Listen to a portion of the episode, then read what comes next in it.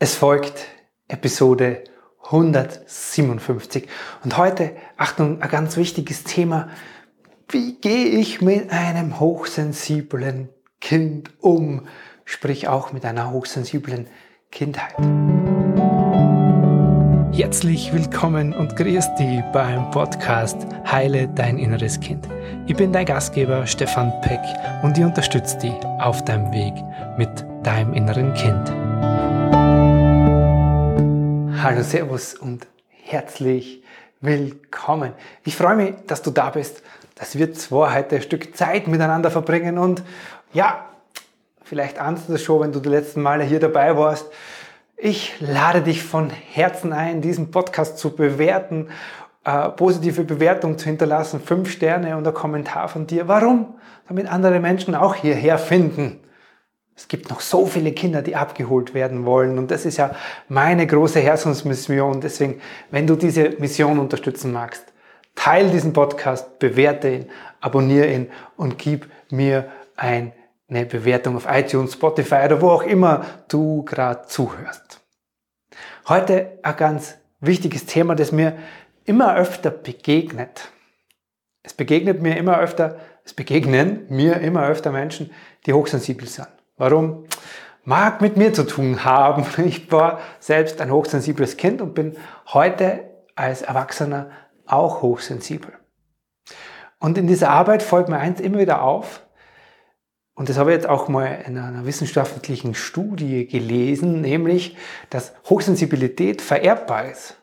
Das heißt, wenn Eltern zu mir kommen, die hochsensibel sind, oh, dass ich es rausbringe, die hochsensibel sind, dann haben die oft auch Kinder oder eins ihrer Kinder, das auch hochsensibel ist. Und dabei taucht ganz oft genau dieses Thema auf, mit, mit, über das, Achtung, heute muss ich glaube ich langsam sprechen, über das ich heute gern mit dir sprechen möchte.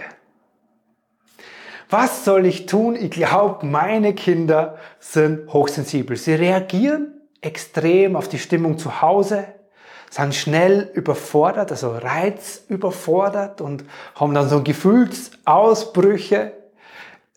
Sie zweifeln ganz oft an sich, weil sie alles gut und perfekt machen wollen und ganz oft brauche ich ganz viel Geduld mit meinen Kindern, wenn es darum geht, Erlebnisse des Tages zu verarbeiten. Ich als Elternteil frage mich oft, ob ich das richtig mache. Ich will nichts falsch machen, gebe mir große Mühe und zweifle trotzdem oft, ob ich das irgendwie gut hinkriege. Wie kann ich mein Kind am besten unterstützen?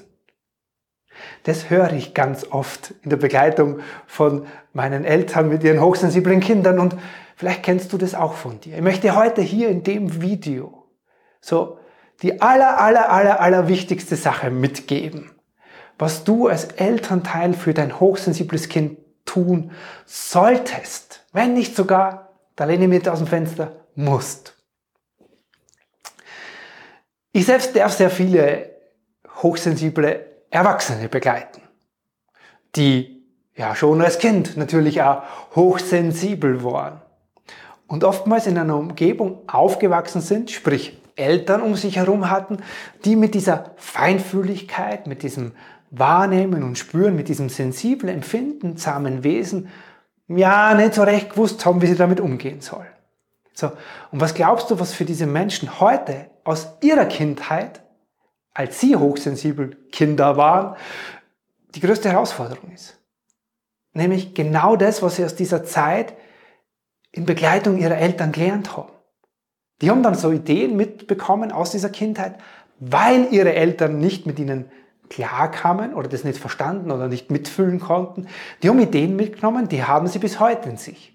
Und diese Ideen sind, ich bin zu viel, ich darf mich so nicht fühlen, ich bin zu empfindsam, zu sensibel. So wie ich bin, bin ich nicht richtig. Und dergleichen mehr. So, was bedeutet das jetzt für dich als Elternteil, wo du dich vielleicht fragst, ob deine Kinder hochsensibel sind oder du es schon weißt, dass sie hochsensibel sind? Was bedeutet das für dich? Die wichtigste Frage, die allerwichtigste Frage, die du dir stellen darfst, um deine Kinder wirklich begleiten zu können in ihrer Empfindsamkeit ist, wie geht's denn dir selbst mit deinen Gefühlen und Emotionen. Schau mal, dein Kind, deine Kinder, die lernen von dir als Vorbild. Die lernen nicht davon, was du in zehn Büchern über Hochsensibilität theoretisch über hochsensible Kinder gelernt hast. Die lernen davon, was du ihnen emotional vorlebst, wie du selbst mit Emotionen und Gefühlen umgehst. Das heißt, wenn da in dir ein ständig Funktionieren ist und dich nicht emotional um dich kümmern ist, und wenn du vielleicht Emotionen hast, die du dir gar nicht erlaubst, wenn du sagst, oh, mit Wut komme ich nicht klar, oder mit meiner Traurigkeit, die hin und wieder aufkommt, oder mit meiner mich nicht geliebt oder verstanden fühlen. Gibt es vielleicht Konflikte zu Hause zwischen euch Eltern, du sagst, das ist oft spürbar, aber wir sprechen nicht darüber. Das heißt, das ist so wichtig, was machst du mit deinen Gefühlen und deinen Emotionen? Dein Kind braucht dich als kompetentes, erwachsenes, emotional erwachsenes Gegenüber. Aber wenn du selber nicht kannst, dann ist es, als würdest du versuchen, deinem Kind, den Vergleich bringe ich gern, Schwedisch beizubringen, du sprichst aber nie Schwedisch. Wenn du dem Kind erlauben willst, hey, du darfst dich so fühlen, wie du dich fühlst, dann dürfen das nicht nur Worte sein, sondern dein Kind darf das bei dir beobachten, bei dir selbst sehen. Und wenn es aber in dir noch Glaubenssätze gibt, dass du die nicht so fühlen darfst, darf mich nicht so fühlen, wie ich bin, ich bin nicht richtig, wie ich bin. Ich muss viel tun, viel funktionieren, um mich wertvoll zu fühlen. Wenn du solche Glaubenssätze noch in dir hast, dann kannst du es ja selber nicht leben und kommst mit dir selbst nicht klar. Und daran orientiert sich dein hochsensibles Kind. Und vor allem, was machst du, wenn Emotionen in dir hochkommen, die dich plötzlich überfahren? Traurigkeit, Wut, Angst, Scham, Schuld. Wie gehst du mit der ganzen Gefühlspalette um? Landest du dann jetzt mal im Drama oder verdrängst du es? Oder, und das wäre die Aufgabe für dich, kannst du bewusst mit diesen Emotionen umgehen? Hast du Werkzeuge und Tools an der Hand, die dir helfen, mit dem klarzukommen? Wenn du nämlich Emotionen und Gefühle hast, mit denen du nicht klarkommst, die du unterdrückst oder wo du jetzt mal im Drama lebst, landest, dann lebst du doch das dem Kind vor und es orientiert sich an dir. Das heißt, die wichtigste Frage ist, hast du selbst noch Themen aus deiner Kindheit, die ungeklärt sind, die vor allem mit dem Fühlen und Spüren und Wahrnehmen zu tun haben, weil Darum geht es doch beim hochsensiblen Kind. Das Kind, da geht es ständig um Wahrnehmung, um Dinge, die sie spürt, die sie, die sie oder er anders, intensiver empfindet als andere. Und deswegen ist es so wichtig, in deine Gefühlswelt, in deine Emotionswelt selbst einzutauchen, Themen aus deiner Kindheit zu lösen, zu klären.